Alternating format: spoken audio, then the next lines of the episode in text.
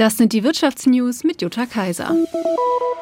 Soll TikTok verboten werden? Diese Frage stellt sich gerade die Politik in den USA.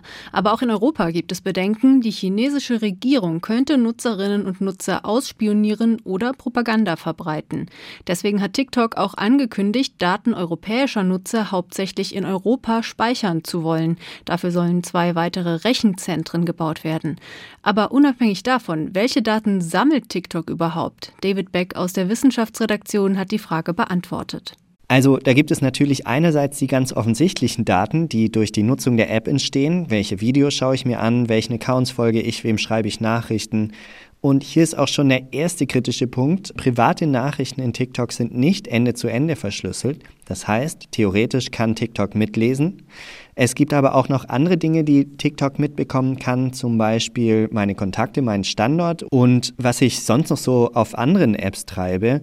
Das sind aber alles Dinge, die kann ich der App erlauben, beziehungsweise muss ich der App erlauben, dass sie das machen kann, beziehungsweise ich kann es dann auch verbieten. Aber es gibt noch einen sehr kritischen Punkt oder mindestens noch einen, der bekannt ist.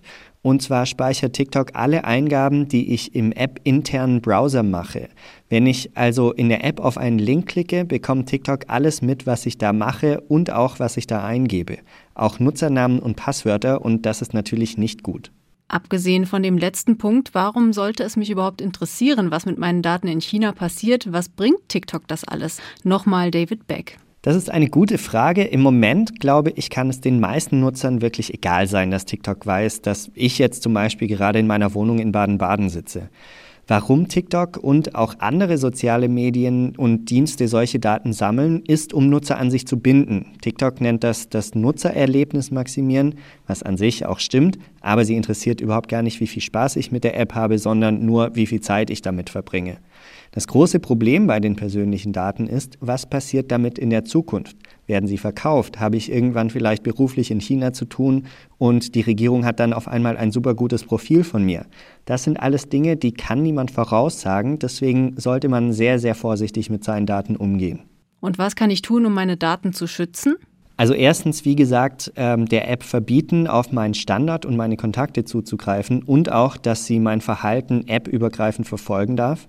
Das kann ich auch im Nachhinein noch machen, auch wenn ich es der App ursprünglich schon erlaubt habe. Dann am besten den internen Browser in der App gar nicht benutzen, der ist nicht sicher. Wenn mir jemand einen Link schickt, dann am besten kopieren und in einem anderen Browser öffnen. Und wenn wir gerade schon dabei sind, vorsichtshalber am besten überhaupt gar keine privaten Nachrichten über die App schicken. Und ich kann auch einen anonymisierten Account erstellen, also eine Wegwerf-E-Mail-Adresse benutzen, nirgends meinen echten Namen angeben. Oder ich kann TikTok sogar ganz ohne Account nutzen. Dann kann ich zwar niemandem mehr folgen und bekomme keine personalisierten Inhalte mehr, aber nur so kann ich ganz sicherstellen, dass TikTok praktisch gar keine Daten mehr von mir bekommt. Danke an David Beck für die Infos und das waren die Wirtschaftsnews für dich zusammengestellt vom SWR. Hier kriegt ihr zweimal am Tag die wichtigsten Infos und sonntags klären wir eure Fragen.